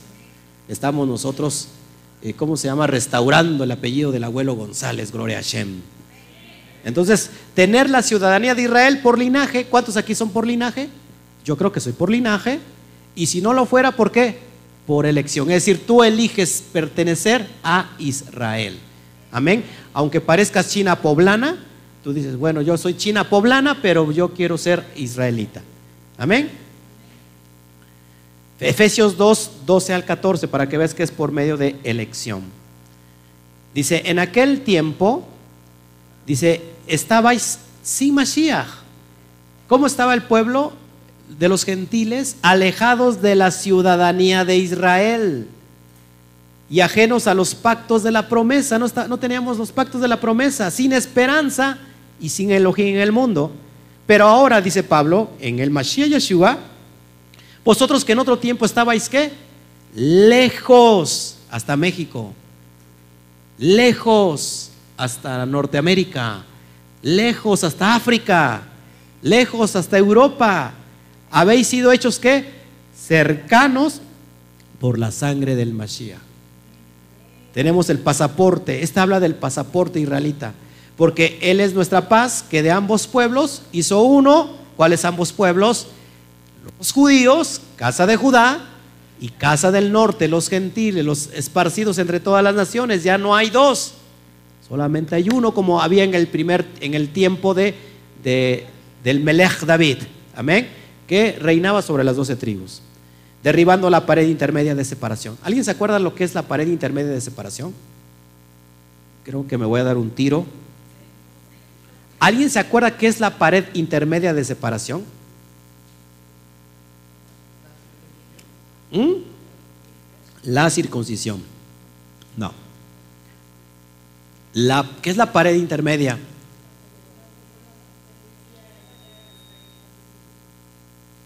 No.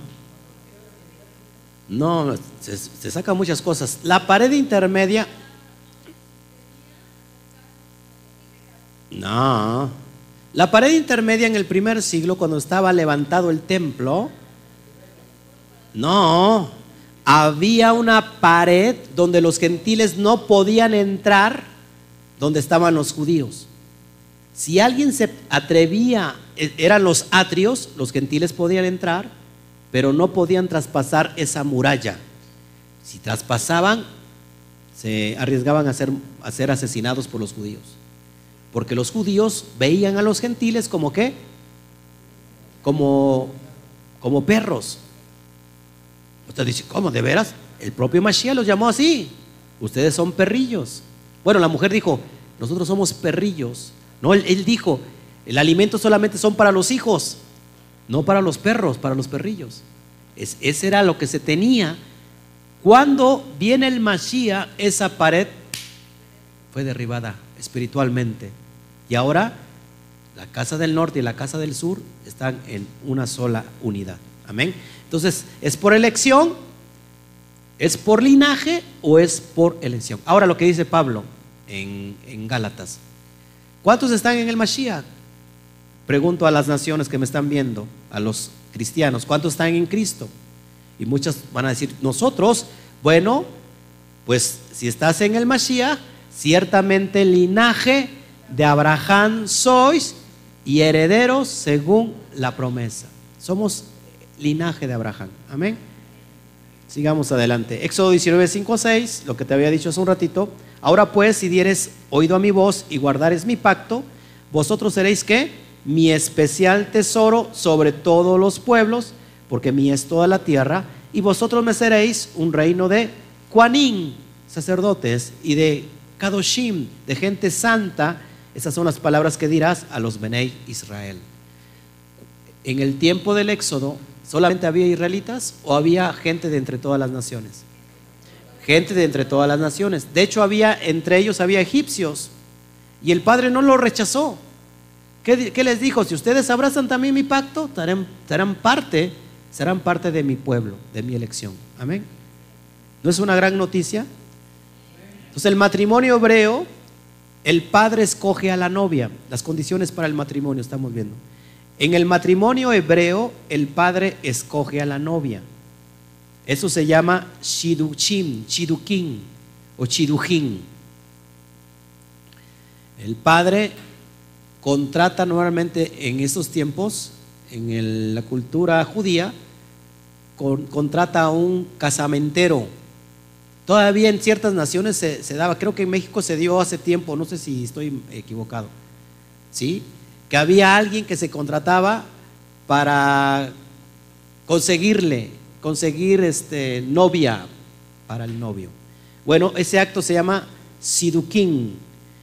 Lo vemos en Génesis 24 cuando Abraham manda escoger a su siervo Eliezer a Ripka. ¿sí? Lo vemos, y también Juan 15, 16 dice así, que se escoge Amén. Fíjate lo que dice Juan 15, 16. No me elegisteis vosotros a mí, dice el Mashiach, sino que yo os elegí a vosotros y os he puesto para que vayáis y llevéis fruto y vuestro fruto que permanezca para que todo lo que pidiereis al quién, al Padre en mi nombre, en mi persona, ¿quién lo va a dar? ¿El Mashiach o el Padre? El Padre se los dé. Amén. Entonces, en el matrimonio hebreo, el padre escoge a la novia, yo voy a escoger la novia para mi hijo. Amén. Como que no le gustó a mi hijo, dice, no, la escojo yo, si yo soy el que me voy a casar. Otra, los novios hacen compromiso matrimonial, eso se llama va. Se establece el precio, ojo aquí, ¿eh? el precio y derechos de la novia y las promesas de parte del novio. El novio paga un, ¿cómo se llama? Un dote a la familia de la novia. Por eso yo creo que el Betito no se quiere casar porque tiene que pagar un buen dote. Te llevas una gran mujer. Estás juntando, ¿verdad? Junto y junto. Un millón. Con eso te alcanza y unas cinco vacas y, y una parte para el pastor, porque de alguna manera también, ¿no? ¿Qué hacemos aquí, hermanos? ¿Cómo es la tradición en México? ¿Qué va a dar el novio para la novia? Al contrario, ¿no es el, no, el padre de la novia que paga la boda? ¿No es al contrario?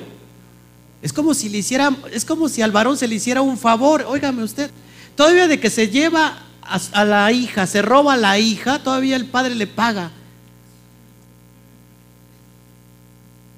Así pasó con nosotros, ¿verdad, mi amor? Es que el, el padre de mi esposa tenía visión. Él, dijo, ah, se va a casar con un buen hombre. ¿Eh? Seguimos adelante.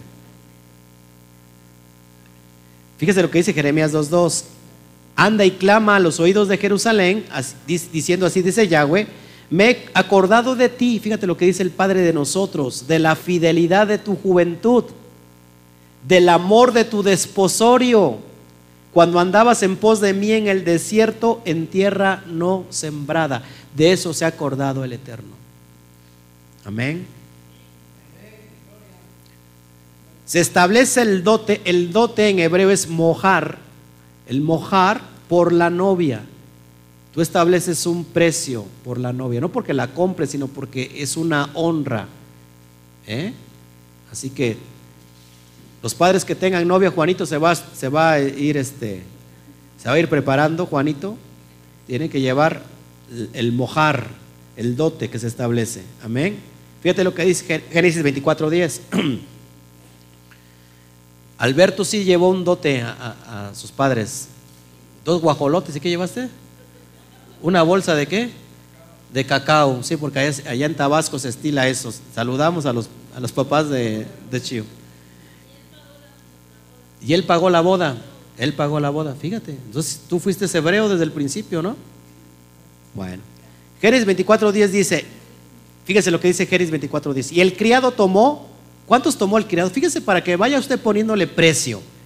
Diez camellos de los camellos de su señor. Y se fue tomando toda clase de regalos escogidos de su señor y puesto en camino llegó a Mesopotamia, a la ciudad de Nacor. ¿Te das cuenta, hermanos? De lo mejor. Así que mi esposa se quiere volver a casar. Primera de Pedro 1, 18 al 19, el Padre también paga a precio con la sangre del Cordero. De hecho, los dotes que tenemos, hermanos, son los dones del Ruach Kodesh. Esos son los dones, lo que, lo que pone bella a la calá, a la novia. Amén. Primera de Corintios 6, 20 dice que fuimos comprados por precio. Impresionante. La novia debe de ser aprobada por el Padre. Es decir, Yahweh le propone matrimonio una vez más.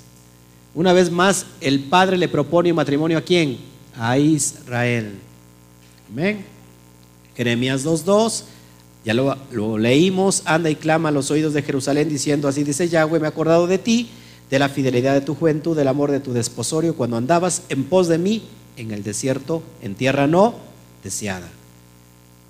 Después de haber dado el get, el misterio que se le reveló a Shaul, ¿qué es el get, hermanos? ¿Se acuerdan? La carta de divorcio. Después de haber dado el get, fíjate lo que dice en Jeremías 3.8 ella vio que por haber fornicado la rebelde Israel, es decir, le está hablando a Judá, dice, yo la había despedido y dado carta de repudio a quién? A Israel. Pero no tuvo temor la rebelde Judá, su hermana, sino que también fue ella y ¿qué hizo? Fornicó. Pero a, la única que se le dio carta de divorcio es a las diez tribus perdidas de la casa de Israel. Amén. Isaías 51. Así dijo Yahweh, que es la carta de repudio de vuestra madre con la cual yo la repudié. ¿Y quiénes son mis acreedores? ¿Y quiénes yo os he vendido?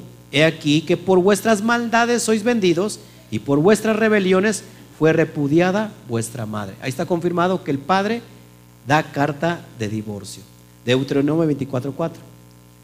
No podrá su primer marido, lo que hace un rato les decía, que la despidió, volver a tomarla para que sea su mujer, después que fue envilecida, porque es abominación delante de Yahweh y no has de pervertir la tierra que Yahweh tu Dios, tu Elohim, te da por heredad. Entonces el misterio que se le revela a Pablo es que alguien tenía que morir, un sustituto. Fíjate lo que dice Romanos 7, 1 al 4. ¿Acaso ignoráis, hermanos? Pues hablo con los que conocen la ley. ¿Cuál ley? La Torah. Que la ley se enseñorea del hombre entre tanto que éste vive. La ley del adulterio. Porque la mujer casada está sujeta por la ley al marido mientras éste vive. Pero si el marido muere, ella queda libre de la ley del marido. Es decir, había una ley que estaba sobre la casa de Israel, la casa del norte, las diez tribus. ¿Cuál era esta ley? La ley del adulterio mientras el, primer marido viviera, esta ley la condenaba. Pero una, si el marido muere, ¿qué pasa con esta ley del adulterio? Queda libre. Entonces, ella queda libre de la ley del marido. Así que, si en vida del marido se uniera otro varón, ¿qué dice Pablo? Será llamada qué? Adúltera. Nosotros estamos, seguimos adulterando, hermanos. La casa del norte siguió adulterando. Siguió adulterando. Tuvo muchos maridos. Pero si su marido muriere, es decir, el primero, es libre de esta ley. De tal manera que si se uniere a otro marido, no será adúltera. Es decir, cuando muere el Mashiach, llevado a cabo el propósito para cumplir las promesas de redención, ahora esta mujer que está libre y puede casarse nuevamente. Y la toma el Padre, Yahweh, a través de su Hijo. ¿Se comprende el, ¿se comprende el, el misterio? Así también vosotros, hermanos míos, habéis muerto a la ley. ¿A cuál ley? ¿A la ley de la Torah? ¿A, la ley? A la ley del adulterio, a la ley del pecado mediante el cuerpo de poder liberar de la ley del adulterio y poder tomarla de nuevo para sí. Eso se cumple con el Mashiach. Amén. O sea, 2.16, en aquel tiempo dice Yahweh, me llamarás Ishi, que significa mi esposo, y nunca más me llamarás Bali. En aquel tiempo, ¿en cuál tiempo? Oseas está hablando específicamente a la casa del norte, a la casa de Israel. Amén. Seguimos avanzando.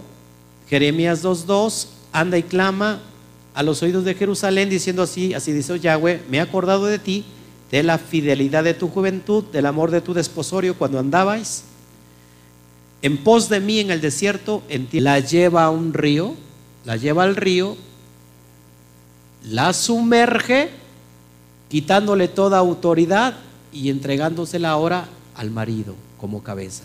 Entonces se hace Tevilá para el matrimonio. Ezequiel 16, 8 al 9. Y yo pasé y pasé y pensé, y, perdón, y pasé yo otra vez junto a ti y te miré. Y aquí que tu tiempo era tiempo de qué? De amores y extendí mi manto sobre ti, es decir, mi talit, cubrí tu desnudez y te di juramento y entré en pacto contigo Dice Yahweh, el, Adón, y fuiste mía. Y fuiste mía, perdón. Y te lavé con qué? Con agua. Y lavé tus sangres de encima de ti y te ungí con aceite. Amén. Entonces, tenemos que ser la parte del dote. Esto se conoce como matán. Matán. Y esto no es otra cosa que los dones de Efesios 4:11, los dones del Ruach Kodesh. Amén son los, los pendientes, los aretes de la que hermosea la novia. Estamos nosotros llenos de esos regalos. Amén. Se comparte una copa como recordatorio. El padre del novio llevaba una ánfora de vino y servía una copa. Lo tomaba el padre, la novia y el novio. De esta manera aceptaban el trato, se anunciaba la primera trompeta. Es impresionante esto. Amén. El novio regresa a la casa del padre a preparar el aposento nupcial. Esto se conoce como jupá. Por eso cuando hay un casamiento hebreo se pone una jupá. El padre regresa, el novio, perdón, vuelve a la casa del, del padre y empieza a preparar qué? El aposento nupcial. En la casa de mi padre muchas moradas hay, dijo el Mashiach, por lo tanto voy a prepararles morada para que donde yo esté, ustedes estén conmigo. Ese es, eso es lo que tiene que ver con el matrimonio hebreo. Juan 14, 1, 3. No se turbe vuestro corazón, creéis en Elohim, creed también en mí. En la casa de mi padre muchas moradas hay. ¿De qué colores son las moradas del padre? Moradas, ahí le dice, ¿verdad? Dice, si no, si así no fuera, yo los hubiera dicho, voy pues a prepararles lugar para vosotros. Y si me fuere y os preparare el lugar, vendré otra vez, John Terúa, vendré otra vez y os tomaré a mí mismo para que donde yo estoy, vosotros también estéis. Se consuma que, se consume o se consuma el acto que matrimonial. Amén. Otra condición, el padre decidía cuál era el tiempo para consumar la boda. Es el que tomaba la decisión. ¿Ya está listo todo? Ok, entonces puedes ir por la novia. Amén. Marcos 13:32 dice, pero de aquel día y de la hora nadie sabe, ni aun los ángeles que están en el cielo, ni el Hijo, sino el Padre. ¿Quién sabe la venida del, del Mashiach? ¿Quién reconoce? ¿Quién es el que decide? El Padre es el único que sabe el tiempo, la hora. Yo me imagino que ya está dando los últimos detalles el Mashiach y el Padre le va a decir, puedes ir por Israel. Amén. Están entrando toda la plenitud de los gentiles ya. La novia, otro punto, la novia es consagrada y preparada. El novio iba a buscar generalmente a la novia a la medianoche. La novia tenía que estar ¿qué? velando. ¿Cómo quedaron las, vírgenes insensatas? Estaban, no estaban velando, tenían la lámpara, pero no tenían aceite. Normalmente el novio llega de madrugada, viene con unos amigos y tocan el chofar a, las puertas de la novia, de la casa de la novia. La novia escucha el chofar, no importa que sea de madrugada, ya tiene que estar lista, vestida como novia. Imagínate los nervios, las ansias de a qué va a venir. ¿A qué hora va a venir? No viene, no viene, no me ha enviado ni un WhatsApp. No publica nada en el Facebook. No sé nada de en sus redes sociales. ¿A qué hora ha de venir? Y donde que él no sabe, el que, el que sabe es mi suegro, el padre del novio. Y tiene que estar qué? Preparada. Que cuando suena el chofar, ¿se acuerdan lo que vemos en el cantar de los cantares? Cuando viene el amado y dice, y dice que, llama a la amada y que contesta la amada. ¿Cómo me de, de, levantarme si ya me descalcé, ya estoy aquí acostada? Y cuando ella reacciona, ¿qué pasa? El novio ya se había ido. Que no nos pase eso. La, la, novia, si la novia tiene que estar preparada aún de madrugada, velando, ¿qué tiene que estar haciendo Israel? Velando, preparados. Cuando suena el chofar, nos alegramos, nos gozamos, bendito sea el Eterno, de que Él está volviendo. Amén. No se espante, pero está temblando. Marcos 13, 13, 33 al 37. Mirad, velad y orad, porque no sabéis cuándo será el tiempo. ¿Qué tiene que estar haciendo Israel? Velando, orando. Es como el hombre que yéndose lejos dejó su casa y dio autoridad a sus siervos, y cada uno su obra, y al portero mandó que velase. Velad pues, porque no sabéis cuándo vendrá el ladrón de la casa, si al anochecer, o a la medianoche, o al canto del gallo, o a la mañana. Amén. Tenemos que estar qué? Velando, así como está usted velando ahorita.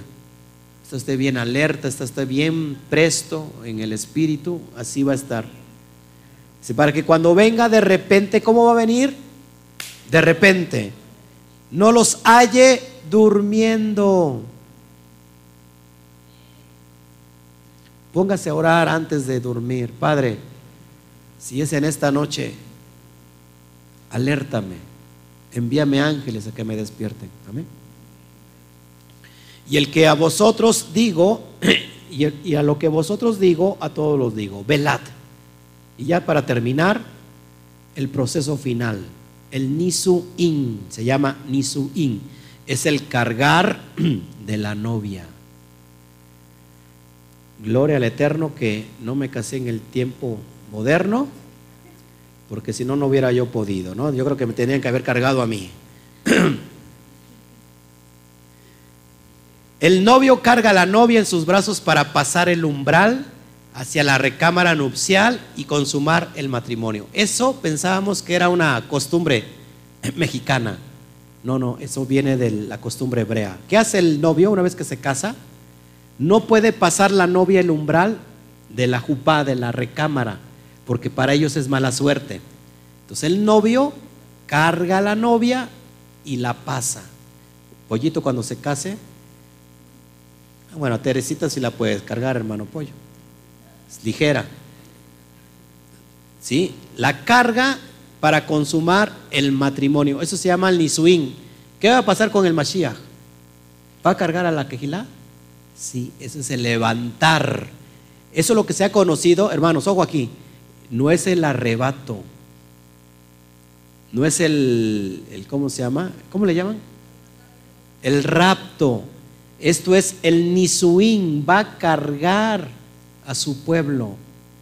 Dice que, lo, que los que estemos vivos lo veremos como viene en los aires, seremos llevados juntamente con él. Él va a levantar a su remanente entre todas las naciones para consumar la noche de bodas. Mateo 24, 31. Y enviaré a sus ángeles enviará a sus ángeles con gran voz de trompeta, con teruá, y juntará qué? A sus escogidos. ¿Desde dónde?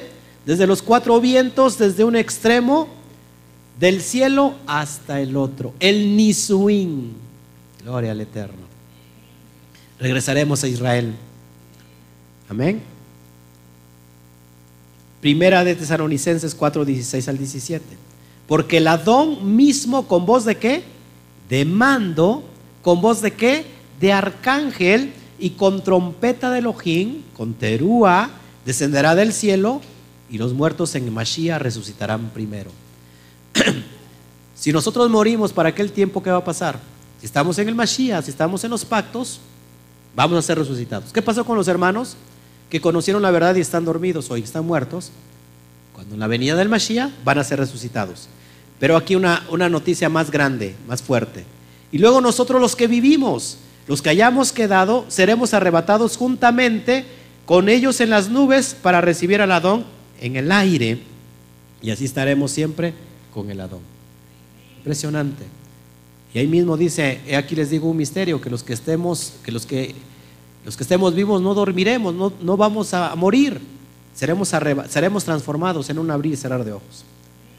Primera de Corintios 15, 51 al 52. He aquí os digo un misterio, lo que les acabo de decir. No todos dormiremos, pero todos seremos transformados. En un momento y en un abrir y cerrar de ojos, a la final trompeta, al trompetazo, porque se tocará la trompeta, y los muertos serán resucitados incorruptibles y todos seremos que transformados. ¿No es una gran esperanza de, de vida? Entonces, Nisuín, él reunirá a su pueblo de las cuatro esquinas del mundo. Amén. Isaías 11.1, ya vamos a terminar. Asimismo acontecerá en aquel tiempo que Yahweh alzará otra vez que su mano para recobrar el remanente de su pueblo que aún quede en Asiria, en Egipto, Patros, Etiopía, Elán, Sinar y Hamad y en las costas del mar. Y en las costas del mar, es decir, hasta el último confín de la tierra.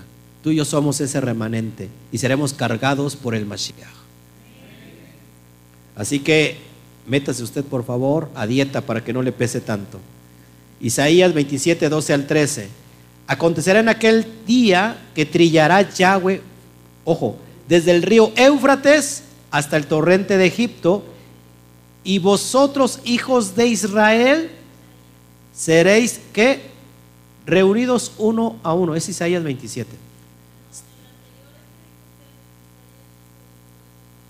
Perdón, Isaías 11:11. 11. Usted no perdona nada de lo que... Ok. Seremos reunidos uno a uno. Fíjense el versículo 13. Acontecerá también en aquel día, ¿cuál día? El John Terúa, que se tocará con gran trompeta y vendrán los que habían sido esparcidos en México, en América, en Europa, en África, en la tierra de Asiria, en los que habían sido desterrados de a, Egipto y adorarán a Yahweh en el monte Kadosh en Jerusalén. Seremos regresados a Sión, hermanos. Impresionante. Miqueas 4, 6 al 7. En aquel día, dice Yahweh, juntaré la que cojea. ¿Quién es la que cojea? La perniquebrada. ¿Quién es la perniquebrada, hermanos? Una gran noticia. La casa del norte, las diez tribus perdidas. ¿Por qué perniquebrada? Porque el padre le quebró las piernas, las patas. Juntaré a la, a la que cojea y recogeré a la descarriada. La que se fue, la, la oveja negra y a la que afligí. El que nos afligió fue el Eterno, pero es el mismo que nos va a dar la paz, el shalom. Con amor eterno te voy a traer. Dice, y pondré a la coja como remanente y a la descarriada como nación robusta. Y a Yahweh reinará sobre ellos en el monte de Sión desde ahora y para siempre.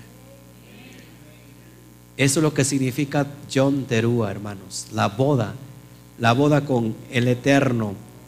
Él va a reinar Yahweh reinará a través de quién? Del Mashiach. Y fin de la novela. De la novela de amor. Ahora se dan cuenta por qué es necesario celebrar esta fiesta. ¿Qué, qué, qué pasa cuando estamos celebrando esta fiesta? ¿Qué estamos anunciando? Que Él regresa y que yo y usted y todos somos la novia, somos la calá, somos el pueblo escogido de Israel. Y por eso nos tenemos que gozar. Vienen tiempos muy difíciles, hermanos, muy difíciles. Yo lo estoy viendo. Como una triste realidad, pero, al mismo tiempo como una verdad que va a traer el resplandor, la luz en medio de la oscuridad. Se está por agotar las afluentes de agua. Viene una sequía de agua. Así como va a venir una sequía de la palabra también. Ya no habrá más palabra. Se van a desatar pestes, se van a desatar muchos epidemias que van a estar matando a miles y miles de personas en todo el mundo. Pero el remanente que permanezca fiel, esperando en Él, ese va, a tener un galardón en los últimos tiempos. Hermanos, el camino a la salvación es un camino de resistencia, de resistencia de perseverancia. Dijo el Mashiach, el que persevere hasta el fin, ese, ese será salvo. ¿Hasta cuándo vamos a perseverar? Hasta el final. Así como vemos en el dengue, hermanos, vamos a ver cosas muy profundas, muy tremendas. ¿Saben lo que estoy viendo en el Espíritu? Y me atrevo a hablarlo públicamente. Habíamos visto en televisión los famosos zombies y todo ese rollo. Pensábamos que era algo hollywoodense. Hermanos, viene una epidemia que va a extraer las mentes de las personas y los va a tener como seres, como muertos vivientes. Viene una afección que va, una epidemia que va a afectar directamente el cerebro. Escuchen lo que le estoy diciendo Enfermedades que estaban muertas, epidemias que habían estado muertas van a estar recobrando vida. Y, vienen enfermedades que antes nunca se habían visto. Nunca antes se había visto. El peor de los casos es que el gobierno de los Illuminati están trabajando para ello. ¿Sabes que hay mucho medicamento que solamente en realidad no es para quitar la enfermedad, sino para acelerar más enfermedad?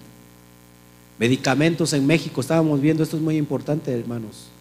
Eh, alimentos, por ejemplo, estábamos viendo con mi esposa, los aceites para comer tienen una sustancia llamada el TBH. ¿Cuál es la, la sustancia? TBHQ creo. Todos los aceites tienen esa sustancia que es cancerígena.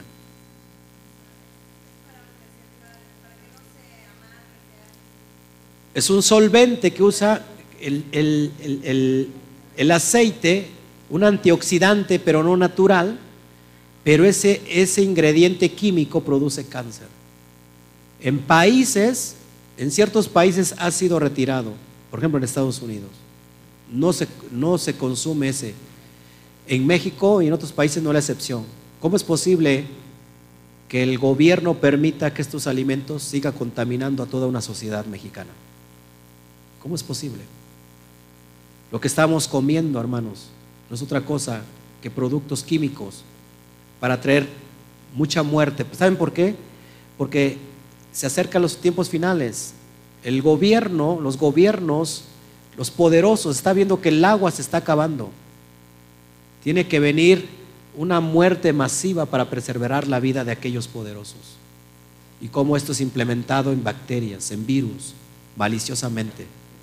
No nos queda otra, hermanos. Si nosotros, si nosotros estamos esperanzados en un gobierno que no está haciendo absolutamente nada, y no soy fifí, que no está haciendo absolutamente nada, que a los malos no los puede tocar porque al fin de cuentas son seres humanos, por los derechos humanos. Y tenemos la esperanza en un gobierno, hermanos. De ahí no va a venir nuestro socorro. Alzaré mis ojos a los montes, de donde vendrá mi socorro. Y lo digo con mucha tristeza, hermanos. Es tiempo de regresarnos, de parar, parar y preguntar por las sendas antiguas y caminar cuál es el camino, encontrarlo y caminar por él. Hacer teshuvah, volvernos a los pactos del Eterno, abrazarnos a Él, porque vienen tiempos muy difíciles. Mucha gente puso los ojos en un gobierno de hombre, que además el hombre no puede hacer más de lo que le corresponde. Todos como país tenemos que hacer, que, hacer lo propio, ser mejor cada día, hermanos. Y no me estoy lanzando para, para candidato político. Estoy diciendo la verdad, hermanos.